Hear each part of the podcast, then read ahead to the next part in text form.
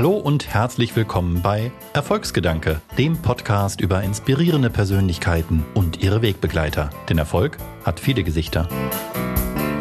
Ich bin Björn Weide, CEO beim Fintech-Unternehmen Smartsteuer und spreche heute mit Jonathan Kurfes über den Wert von Meinungen, Auszeiten und selbstgemachten Erfahrungen.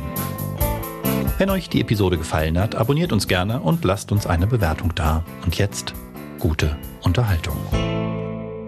Wenn dieses Podcast-Interview wie Opinio funktionieren würde, wie viele Fragen müsste ich dir heute stellen, bis ich 100 Euro verdient habe? Puh, das ist eine schwierige Frage. Ähm, einige. Also ich würde sagen ungefähr dreistellig mit Sicherheit. Ah, okay, dann wird das heute ein langes Interview oder ich verzichte auf das Geld. Oder nee, eigentlich würdest du das ja bekommen. Aber erstmal herzlich willkommen, Jonathan Kurfes, Gründer von der schnellsten Marktforschung der Welt. Ich mache gerade Anführungszeichen, die keiner sehen kann, wie du es selbst nennst. Ähm, wenn man auf YouTube nach Apinio sucht, und das habe ich in der Vorbereitung natürlich auch gemacht, obwohl ich euch schon kannte, kommen nämlich tatsächlich eine ganze Menge Videos so von Finanzkanälen mit Titeln wie mega einfach Geld verdienen und diese App macht süchtig.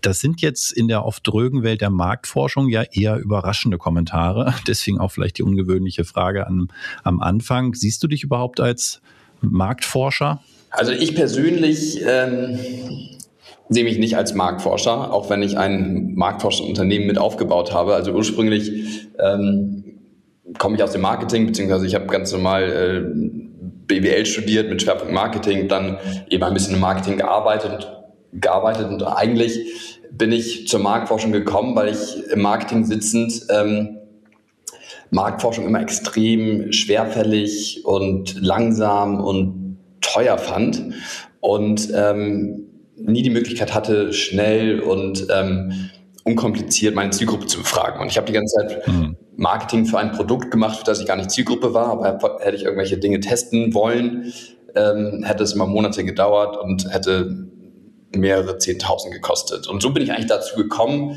mal zu hinterfragen, okay, wie funktioniert Marktforschung eigentlich? Ähm, und warum ähm, ist das so unverhältnismäßig teuer? Ähm, und warum ist es so schwierig, direktes Consumer Feedback zu bekommen? Und ähm, weil ich habe damals die Theorie aufgestellt, dass Menschen ja grundsätzlich gerne ihre Meinung teilen. Egal, ob sie gefragt werden oder nicht, egal, ob man will oder nicht. So ist irgendwie der Mensch, so funktionieren soziale Netzwerke.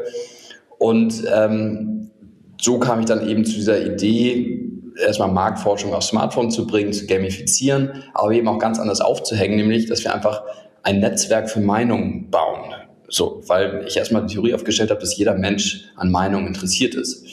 Und das haben wir dann auch umgesetzt und haben wirklich eben diese Opinio-App, Consumer-App gebaut, wo die User ähm, sich vergleichen können, selbst Fragen stellen können, aber eben dazu auch an Marktforschung teilnehmen können. Und ähm, die nehmen das aber nicht als Marktforschung wahr, sondern haben wirklich auch Spaß daran, Marktforschungsumfragen zu beantworten. Und was wir damit geschafft haben, ist, dadurch, dass die Leute eben intrinsisch ähm, an diesen Umfragen teilnehmen, dass wir extrem schnell und extrem kosteneffizient eine sehr hohe Datenqualität gewährleisten können und Unternehmen wirklich helfen können innerhalb von wenigen Minuten. Und deshalb auch die schnellste Marktforschung der Welt, weil das sind wir tatsächlich, ähm, ähm, Ideen zu testen, Produkte zu testen und zu validieren, Services, whatever.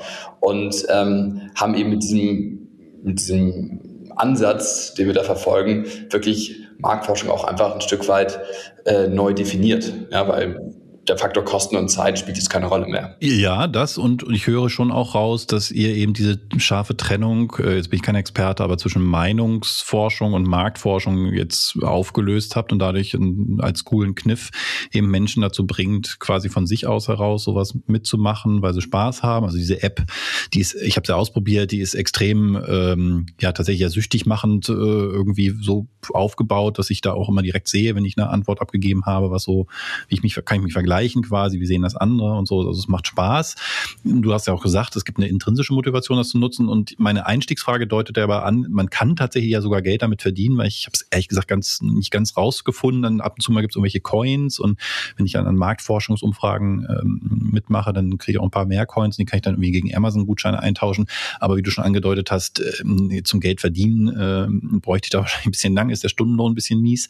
Aber wie wichtig ist trotzdem so eine Incentivierung, ähm, um, um Kunden Kunden dazu zu begeistern? Also Kunden jetzt gar nicht im Sinne von eure Auftraggeber, sondern ähm, Nutzer der, der, der App, die ihr braucht, ähm, zu motivieren, da möglichst viel mitzumachen? Die Incentivierung spielt bei uns eine geringere Rolle als bei anderen oder, oder bei der äh, bei traditionellen Online-Panels, ne, wo man ja immer das Problem hat, ähm, weil jeder, der mal diese Umfragen gemacht hat, weiß, es bringt einfach keinen Bock. Ja, also es ist super, ähm, super mühsam, es dauert super lange, sich durch dieses, diese Umfragen zu kämpfen ähm, und hat eine extrem schlechte User Experience. Und man weiß, die Leute, die sich bei diesen Online-Panels anmelden, machen das eigentlich nur aus einem Grund, um Geld zu verdienen. Und entsprechend hat man auch den sogenannten Panel Bias, weil die Leute natürlich so antworten, wie sie denken, die am meisten ähm, Kohle bekommen, mhm. auf, gut Deutsch gesagt. Und wir versuchen das eben mit der Pinio so ein bisschen aufzulösen, indem wir das ganze Thema Marktforschung so ein bisschen höher aufhängen ne? und diese Community um das Thema Meinung ähm, aufbauen. Ähm, und es gibt weiterhin diesen symbolischen monetären Incentive, aber wie gesagt, es ist im Verhältnis ein deutlich kleinerer monetärer Incentive, der dann eben gespendet werden kann oder mit dem man sich einen Amazon-Gutschein holen kann. Aber dadurch schaffen wir es tatsächlich, ähm, die Leute ähm, oder die Penny Pincher, wie ich sie immer nenne, ähm, nicht in der App zu halten, sondern wirklich die Leute ähm, in die App zu bekommen, die einfach Lust haben, ihre Meinung abzugeben, und es ist der Großteil der Menschen, oder es eben auch viel ehrlicher tun, weil sie eben diesen monetären Incentive nicht haben. Kann ich super nachvollziehen. Ähm, trotzdem nochmal kritisch nachgefragt, ähm, wird es doch wahrscheinlich aber dafür andere, sagen wir mal, Biases geben. Also ich will jetzt nicht sagen Vorurteile, sondern was wäre die richtige Übersetzung? Verzerrungen. Ähm, allein durch die Tatsache, es ist eine Mobile-Only-App, die Fragen, die ihr stellt, die Art, wie ihr fragt, ist, habe ich den Eindruck, als jetzt, wie alt bin ich, 41-Jähriger, schon auf eine eher jüngere Zielgruppe getrimmt. Also wie, wie viel repräsentativ Aktivität, gibt es das Wort, äh, steckt denn in euren Umfragen drin? Denn das ist ja so, das sieht man ja immer und hört man dann immer wieder, es gab eine repräsentative Umfrage. Keiner weiß so genau, was gemeint ist, aber spielt in der Welt der Demoskopen ja offensichtlich eine große Rolle. Also im Sinne von, ich will eine Stichprobe nur befragen in der Hoffnung, auf die Gesamtheit äh, Rückschlüsse ziehen zu können. Geht das bei euch oder habt ihr tatsächlich schon im Kern junge, digital affine Zielgruppe und damit auch, also repräsentiert nicht die Gesamtbevölkerung? Ja, die Frage der Repräsentativität ist natürlich immer eine schwierige, ne? weil wie kann man gewährleisten, also repräsentativ ist ja eigentlich zu 100 Prozent nur, wenn ähm, jeder, also jetzt mal für Deutschland gesprochen, jeder Deutsche die gleiche Wahrscheinlichkeit hätte, befragt zu werden, mhm. sozusagen. Ähm, und das kann man nicht gewährleisten. Aber man kann sich ähm, dem annähern und wir sagen da ziemlich selbstbewusst, okay, wir machen es über Smartphone und das Smartphone ist mittlerweile das repräsentativste Device, was es gibt, also auch deutlich repräsentativer als ähm, ja, Festnetztelefon sowieso. Ja, da muss man sich immer die Frage stellen, wer ist tagsüber erreichbar und wer hat dann noch Lust, so eine Umfrage am Telefon zu beantworten. Ähm, ich glaube, Face-to-Face, also das, was man klassisch in der Straße manchmal sieht, ähm, darüber muss man gar nicht sprechen, das ist nicht repräsentativ, aber eben auch ähm, diese klassischen Online-Panels und die Methodik dahinter, ja, dass die Leute sich dort irgendwie anmelden müssen und eigentlich nur Geld und das nur für Geld machen, ist nicht wirklich repräsentativ. Also ich würde mich niemals von Desktop klemmen und dann irgendwelche Umfragen machen. Und deshalb ähm, glaube ich schon, dass wir einfach vom Device her schon äh, den, die, den repräsentativsten Ansatz haben, aber eben durch unsere, äh, durch unsere App eben auch den massentauglichsten, massentauglichsten Ansatz, weil wir eben nicht nur diejenigen erreichen, die sagen, okay, ich mache Marktforschung für Geld, sondern diejenigen erreichen, die grundsätzlich sagen, okay, ich finde Meinung interessant. Und das ist eine größere äh, Gruppe und somit auch repräsentativer als diejenigen, die für Geld ähm, Marktforschungsumfragen machen. Ah, okay, also das heißt, ihr habt auch gar nicht den Anspruch, ähm, Repräsentativität da in irgendeiner Form vorzugaukeln, sage ich jetzt mal, oder eben mit statistisch ausgefeilten Methoden, äh, wie es dann die, die Großen dann ja irgendwie einem zumindest äh, glaubhaft machen wollen, äh, gerade rechnet, also äh, Verzerrungen äh, auszugleichen, sondern ihr sagt, wenn ich da tausend Leute frage und ihr schreibt am Ende 55 Prozent haben gesagt, dann waren das eben 550 Menschen und nicht äh, 450 und ihr habt nochmal gerade gerechnet, weil es ja noch ein paar Ältere gibt, die jetzt nicht vertreten waren. Achso, nee, nee, also wir quotieren schon ähm, nach der Gesamtheit. Also das, ah, ne? okay, okay. Das, das, machen wir schon. Also wir, ähm, alle unsere Umfragen werden natürlich quotiert. So, so heißt das, ah, siehst du, das kannte ich gar nicht. genau, also wir werden dann, ähm, wenn ein Kunde zu uns kommt und sagt, er möchte jetzt einmal ein repräsentatives Sample haben, dann quotieren wir nach Geschlecht, Region und Alter, entsprechend der Grundgesamtheit, nach dem Zensus und ähm, ähm, haben dann wirklich eine repräsentative Studie und können natürlich auch bestimmte ne, sehr spezifische Zielgruppen erreichen. Ne, wenn jetzt ein Kunde sagt, ich möchte jetzt ähm, nur Red Bull-Konsumenten, die weiblich äh, sind und ähm, einen Führerschein haben, können wir auch diese spitze Zielgruppe erreichen. Aber wir haben so viele Attribute auch unserer User, dass wir wirklich jede Zielgruppe erreichen können, aber eben auch repräsentativ quotieren können. Und das machen wir auch. Und wir haben auch viele Benchmarking-Studien durchgeführt oder auch Kunden haben diese Benchmarking-Studien durchgeführt. Wir haben ja mittlerweile 700, 800 Kunden. Ähm, die äh, die Opinion nutzen und da kommen wir immer auf die gleichen Ergebnisse. Ja, okay. Hm. All unsere Ergebnisse sind repräsentativ und wir sagen aber auch, dass unser Ansatz repräsentativer ist als der traditioneller Methoden. Ah, okay. Ähm, ich schiebe noch einmal einen Disclaimer dazwischen, das wollte ich eigentlich am Anfang machen. Wir sind Kunde von euch. Äh, ich weiß nicht, ob du das wusstest, als äh, ich dich eingeladen habe. Es war auch nicht der Grund, warum ich dich eingeladen habe, sondern da kommen wir später noch drauf. Ähm, aber nur, dass das die Hörer auch wissen. Ähm, wir benutzen Apinio tatsächlich, habe ich schon ein paar Mal jetzt benutzt. Ähm, insofern muss ich auch aufpassen, dass ich dich jetzt hier nicht als kostenlosen Supportkanal missbrauche, wenn ich was nachfrage.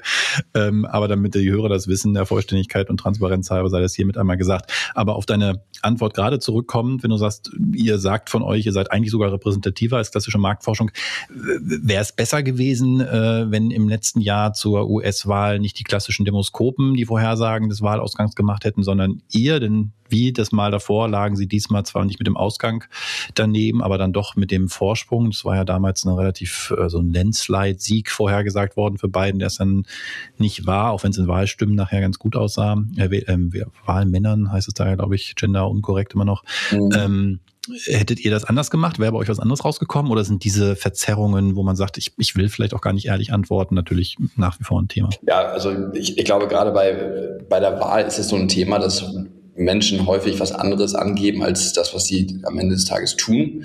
Ähm, und auch gerade in den, in den USA, ne, bei, bei Trump war es, glaube ich, so ein Phänomen, was äh, man beobachten konnte, dass eben weniger Menschen gesagt haben, dass sie in dem Fall Trump wählen, weil das war zumindest in manchen, ähm, in manchen Gruppen sozial weniger akzeptiert.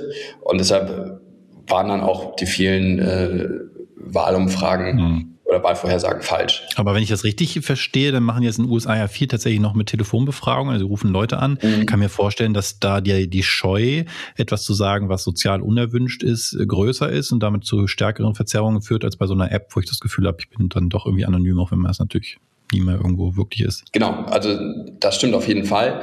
Und wir haben auch, ähm, wir machen auch immer mal wieder ähm, Umfragen hier intern für uns, aber dieses ganze Thema Wahlforschung ist ein Thema, wo man auch sehr stark gewichtet einfach und auch ne, Erfahrungswerte mhm. zur Hand nimmt, um dann wirklich auch die, das unterschiedliche Wahlverhalten ähm, dann richtig zu, äh, zu, zu prognostizieren, vorherzusagen.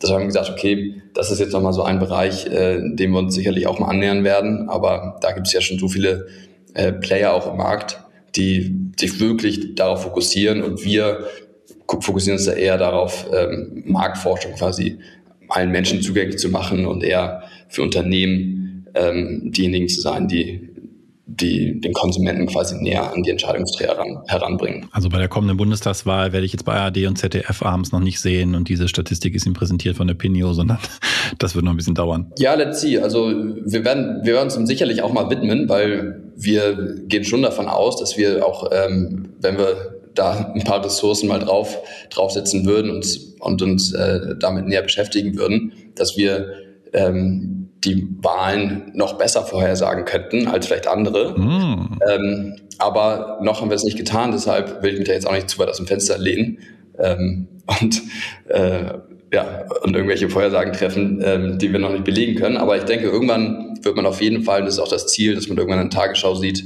okay, die Opinio-Wahlprognose äh, ähm, war die, die am nächsten an der ähm, am, am Resultat oder an der Wahrheit war. Wir haben das mal intern auch gemacht. Also wir kommen da auch immer so, ne, sind, sind da ziemlich, ziemlich in der Mitte, ähm, ne, wenn man das auch mit den anderen Instituten vergleicht. Aber wir haben es eben noch nicht ähm, öffentlich kommuniziert. Deshalb bin ich da jetzt auch so ein bisschen vorsichtig. Aber du hast es gerade öffentlich kommuniziert, insofern wer weiß, was passiert bis zur Wahl, ist ja noch ein paar Monate. Aber wenn es nicht die äh, Wahlbeobachter sind, äh, momentan jedenfalls bei euren 700 bis 800 äh, Kunden, hast du vorhin gesagt, wer ist es denn neben jetzt klassischen Marketingabteilungen, wo ich jetzt mal von ausgehe, ähm, noch? Also erweitert ihr auch das Set an möglichen Kunden, weil ihr eben ein niederschwelligeres Angebot äh, schafft, also ein schneller, niederschwelliger, ich kann das selber bedienen, ich habe es sogar schon mal gesehen, auch die Auswertung zumindest sehr leicht verständlich. Ähm, äh, also gibt es äh, auch eine Veränderung quasi im, im Zielmarkt durch ein anderes Herangehen? Ich glaube, so dieses ganze Thema Demokratisierung der Marktforschung, das machen wir schon oder treiben wir schon auf verschiedenen Ebenen voran. Also ähm, früher war es ja so, dass Marktforschung schon immer eigentlich so ein bisschen ähm, durch das Bottleneck Marktforscher gehen musste. Und wir versuchen jetzt eigentlich jeden zu enablen, um das jetzt mal auf äh, das deutsche Wort, oder jedem zu ermöglichen, selbst professionelle Marktforschung durchzuführen, auch als Nicht-Marktforscher. Und ähm, das heißt, das, da demokratisieren wir quasi die Marktforschung auch auf Organisationsebene, ne? dass jeder Bereich und jede Abteilung ähm, ähm, Zugang zu jeder beliebigen Zielgruppe hat. Und dadurch, dass wir ähm, eben auch vieles automatisiert haben, sind wir eben auch in der Lage, Marktforschung viel ähm, kosteneffizienter anzubieten und erstmals eben auch den ganzen kleinen und mittelständischen Unternehmen ähm, äh, Marktforschung zu ermöglichen. Also ich weiß jetzt nicht, ob du davor, bevor du uns genutzt hast, äh, was ja gerade, wie ich ja gerade gehört habe, ähm, viele Projekte mit der GfK gemacht hättest.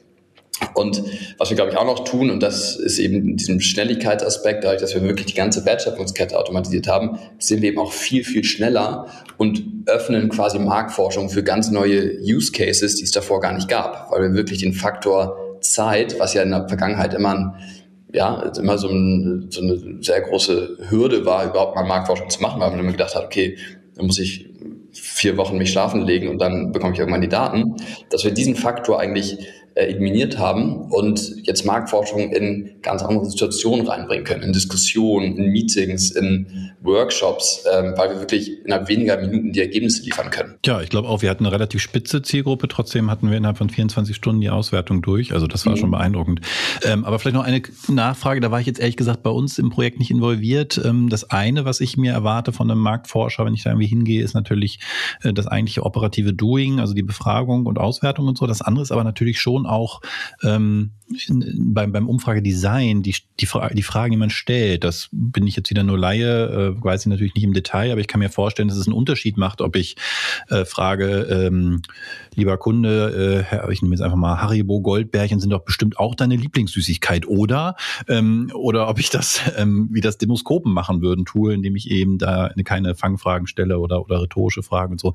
Äh, Gibt es da auch Unterstützung im Tool oder ist es dann schon noch ein bisschen Grundwissen, äh, was dann nötig ist, damit ich auch Fragen richtig stelle? Nee, genau. Also ähm, wir haben natürlich, also äh, Unterstützung im Tool gibt es insofern, dass wir viele Templates haben und ähm, so ein paar How-Tos, ja, also auch wirklich äh, Marktforschung für den Laien erklären. Aber wir haben ja natürlich auch ein Consulting-Team mit mittlerweile über 20 äh, Marktforschungsexperten, die ähm, auch unsere Kunden von der Zielgruppendefinition bis am Ende des Tages zur Analyse oder zur Auswertung begleiten. Ja, und jede Umfrage, die ein Kunde hier ähm, über unsere Plattform einstellt, häufig in Zusammenarbeit mit unseren Consultants, ähm, geht auch nochmal durch die Hand eines Consultants. Also, ah, okay, ist nicht voll digital. Genau, gewährleistet, dass auch wirklich am Ende des Tages valide Ergebnisse da rauskommen und nicht durch so eine Suggestivfrage, wie du sie eben gestellt hast, ähm, das Ergebnis verfälscht wird. Ihr übrigens nicht gesponsert von Haribo. Das ist das Beste, was mir einfiel,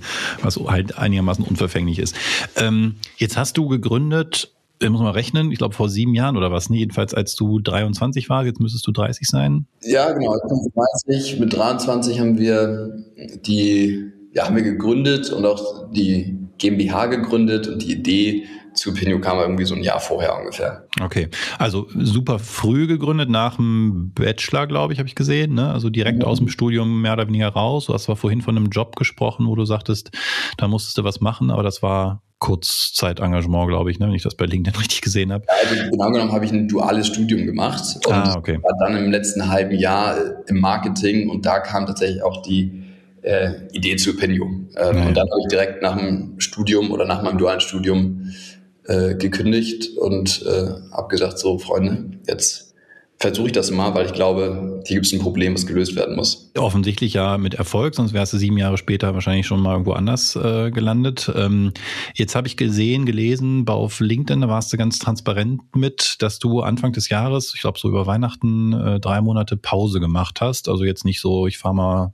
auf die Malediven, ist ja sowieso gerade irgendwie schwierig, sondern schon auch, so habe ich es jedenfalls verstanden, äh, einen bewussten Reset, eine Pause, ähm, um auch mal aus einem vielleicht zu großen Workload rauszukommen. Eher ungewöhnlicher Schritt, also vielleicht gar nicht das zu tun, das weiß man ja oft gar nicht, sondern das öffentlich zu machen in dieser überdrehten Startup-Welt.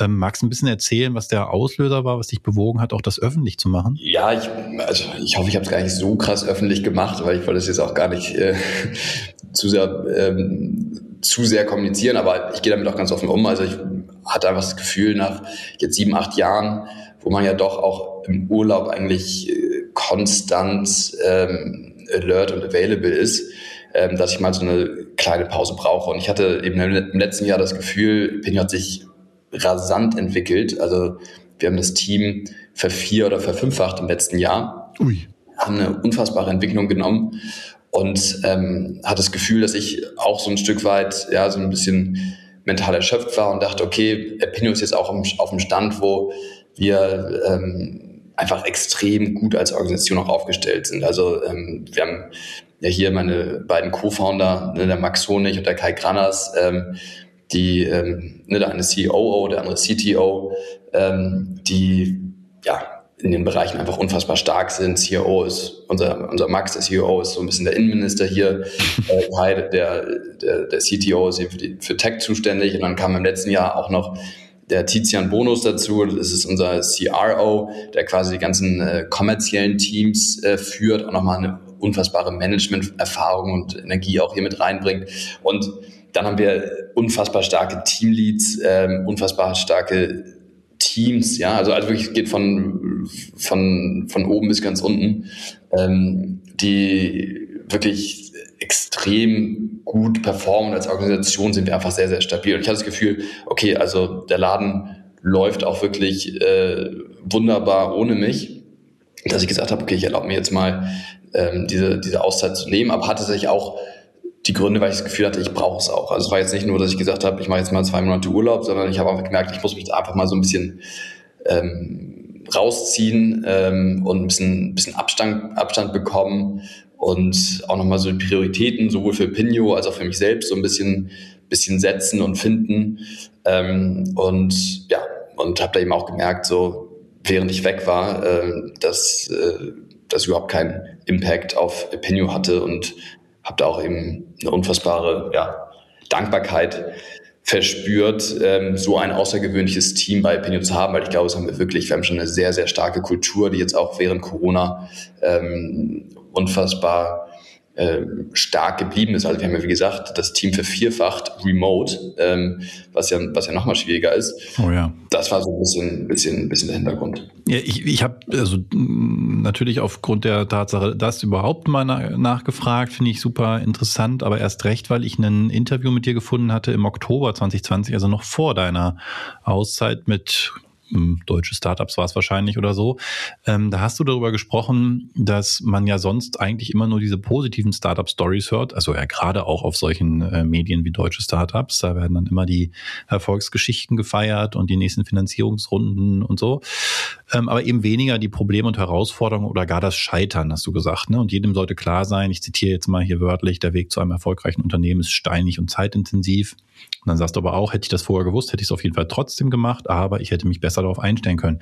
Und in dem Kontext fand ich dann das eben nicht nur einmal so abstrakt formuliert äh, mal zu äußern, sondern eben auch mal bewusst in so einer konkreten Situation schon beachtlich. Denn wie gesagt, ich nehme das sehr selten wahr, dass jemand sagt, Mensch, ich brauche hier einfach auch mal eine Pause.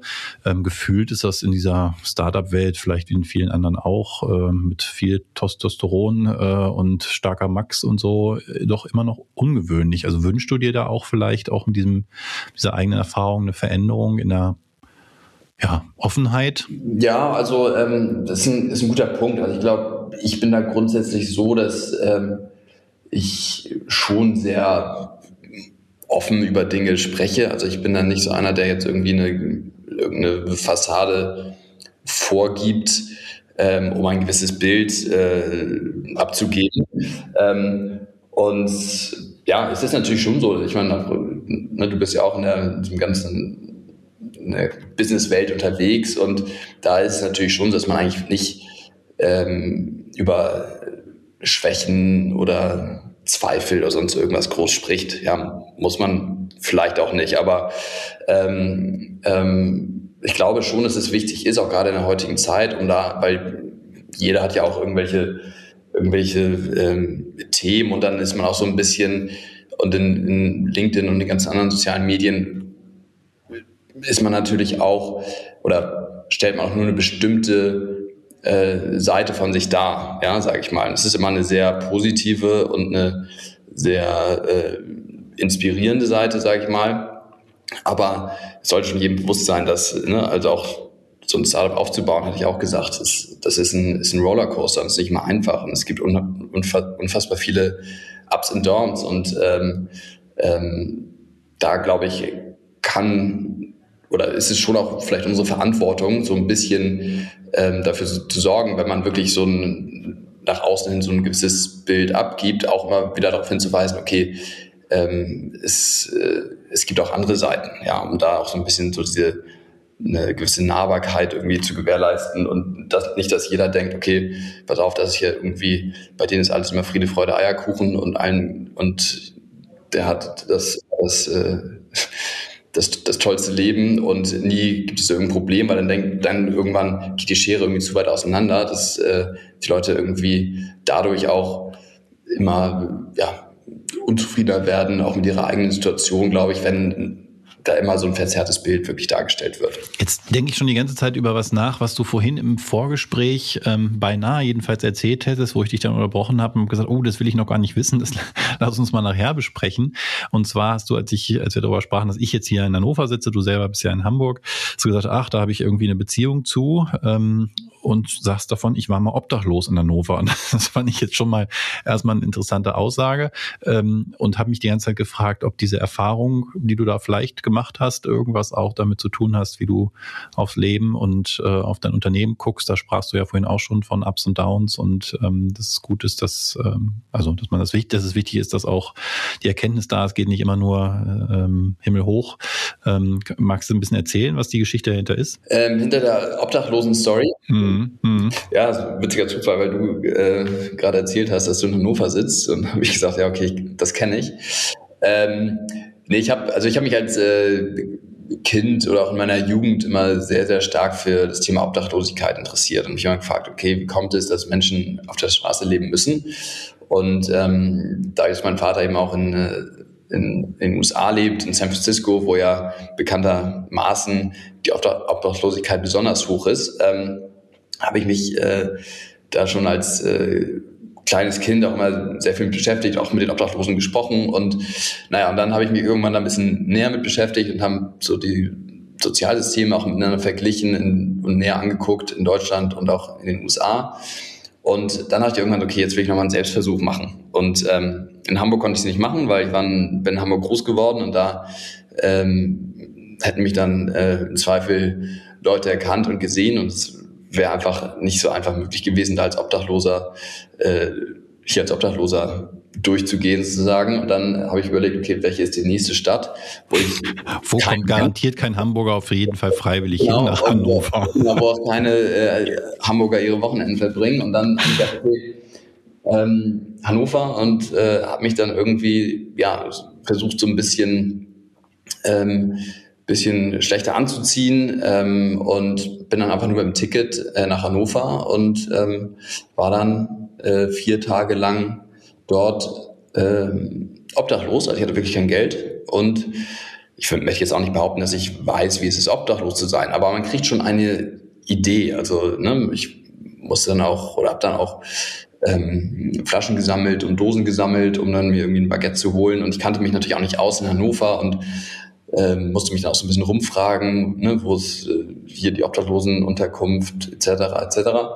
Und ähm, dann eben auch zu erleben, dass äh, ja 70, 80 Prozent der Menschen, wenn du halt so ein bisschen ähm, bisschen ähm, ja ungepflegter aussiehst, ähm, dass die dann auch nicht mit dir, also nicht mit dir sprechen und dir nicht antworten und dich einfach ignorieren.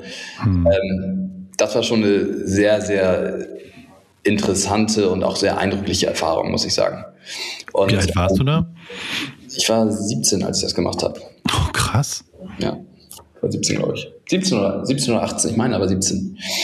Ähm, ja, und dann viel mit Obdachlosen auch gesprochen. In Deutschland ist das ja so ein bisschen, bisschen anders als in den USA. Das ist häufig in Deutschland dann auch tatsächlich eher ein Lifestyle oder ähm, wegen starker Drogenprobleme.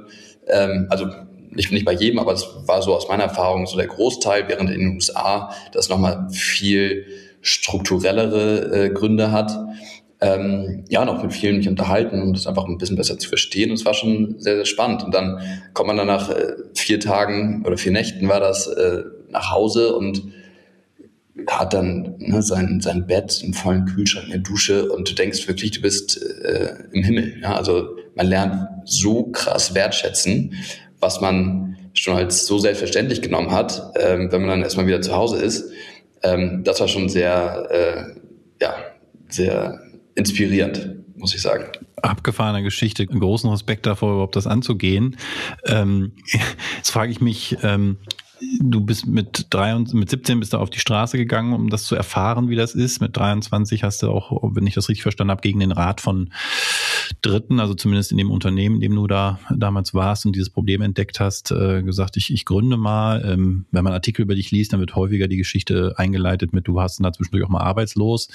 Ähm, gut, das fand ich jetzt ehrlich gesagt gar nicht so beeindruckend. Das passiert halt eher, wenn man halt sagt, ich weiß noch nicht, was ich sonst noch neu habe, aber ähm, trotzdem dieser, dieser Akt dann da zu sagen, ich weiß noch nicht so richtig vom, vom, von dem Problem und ich weiß auch noch nicht, ähm, ob ich das kann, aber ich mache das einfach erstmal. Woher kommt diese starke Überzeugung, vielleicht auch das Selbstbewusstsein zu sagen, ich schaffe das dann schon, also auch mit 17 aus einem geordneten Verhältnis irgendwie nach Hannover zu fahren und ohne Geld zu sagen, ich probiere jetzt mal auf der Straße zu leben.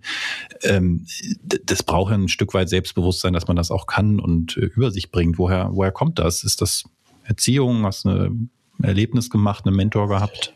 Hm, das ist eine gute Frage. Also ich glaube, ich habe schon ein gesundes Selbst und dann äh, Leertaste Bewusstsein. Ähm, ähm, und ja, bin nicht so, also habe wenig irgendwie Angst so vor, vor dem Leben oder auch irgendwelche Dinge auszuprobieren oder sowas. Also ich bin da, ähm, ja, sicherlich auch durch, durch meine Eltern ein Stück weit so geprägt, dass sie sagen, Junge, mach was du willst, äh, wird schon für irgendwas gut sein. Ähm, da habe ich ähm, wenig auch so einen gewissen Erwartungsdruck oder sowas verspürt, eigentlich gar nicht. Ja, also ähm, man, meine Eltern haben immer gesagt, okay, also kannst auch bei McDonalds arbeiten, Hauptsache du wirst glücklich und sammelst deine Erfahrung und sowas eigentlich auch mit der Gründung. Ja, die haben gesagt, also oder dachten wahrscheinlich auch ihren Teil, als ich dann dieses duale Studium beendet habe und gesagt habe, okay, ich äh, gründe jetzt, ohne wirklich eine Ahnung zu haben, wie das Ganze funktioniert und wie man das macht und wie man das aufsetzt. Ähm, und dann eben auch so, dieses duale Studium leitet ja eigentlich dazu über, ähm, im, im festen Angestelltenverhältnis sein. Das ist ja quasi eine Schule, mhm. die man durchläuft, drei Jahre, um dann wirklich äh, vorbereitet zu werden für das Unternehmen.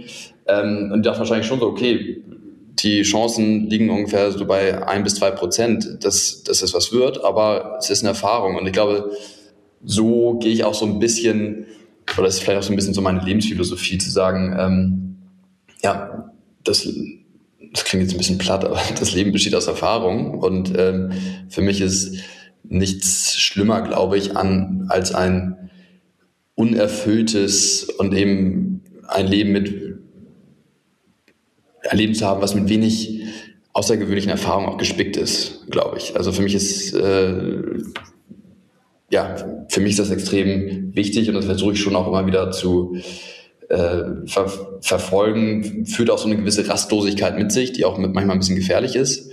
Ähm, aber ja, woher kommt das? Ich glaube, ähm, ja, ich, ich, ich, ich habe jetzt keinen wirklichen Grund dafür, woher diese, dieses, ich weiß nicht, wie du es gesagt hast, dieses Selbstbewusstsein kommt.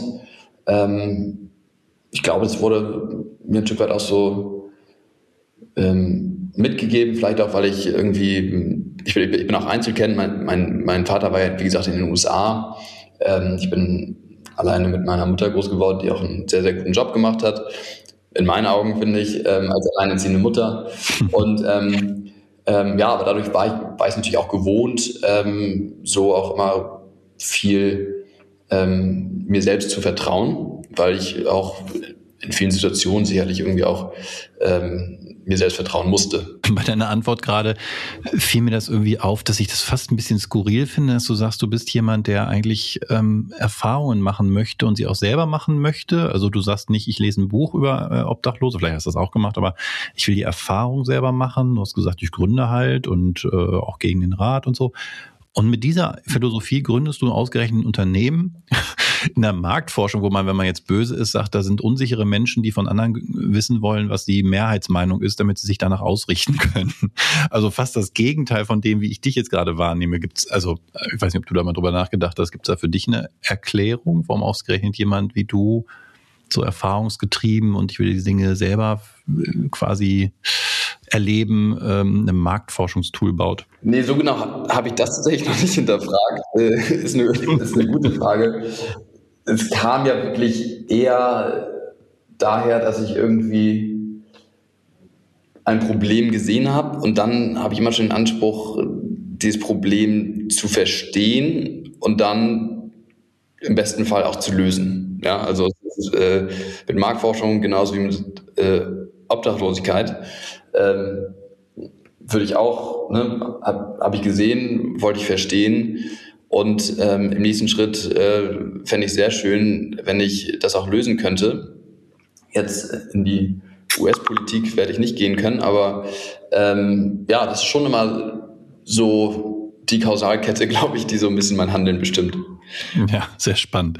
Also Super spannendes Gespräch. Ähm, vielen Dank für deine Einblicke. Ich finde das super, auch die Offenheit mit äh, auch mal Lows und nicht nur heiß ähm, äh, offen umzugehen ähm, und wünschte, das würden mehr Menschen machen und wünsche jedem, der es hört, dass er oder sie vielleicht auch für die ein oder andere äh, Zeit, wo es mal weniger gut läuft, die den, die, den Mut äh, zieht, zu sagen, man kann da auch offen mit umgehen, man lernt viel draus, wenn man das miteinander teilt, kann man eigentlich nur von profitieren. Ähm, und ja, ich will jetzt ja nicht direkt Werbung machen, aber ich kann wirklich auch sagen, als Kunde von eurem Tool ist auf jeden Fall ein Blick wert, macht sehr viel Spaß, ähm, mit dem Tool umzugehen. Man lernt ja tatsächlich auch eine Menge ähm, über Menschen. Das muss man ja gar nicht so despektierlich bezeichnen, wie ich das gerade gemacht habe, als das Fehler nach dem Wind richten, sondern auf Grundlage guter Daten Entscheidungen treffen, ist, glaube ich, in den Zeiten mehr denn je ein guter Rat. Da löst ihr ein ganz wichtiges Problem. Vielen Dank dafür und dafür, dass du dir heute Zeit genommen hast, äh, mit mir darüber zu sprechen. Ähm, wünsche dir erstmal alles Gute nach Hamburg und hoffe, dass wir uns auch irgendwann mal nach Corona live und in Farbe sehen werden. Sehr gern. Vielen Dank für das Gespräch. Wenn euch die Episode gefallen hat, lasst uns gerne eine Bewertung auf iTunes da und abonniert den Podcast. Dankeschön.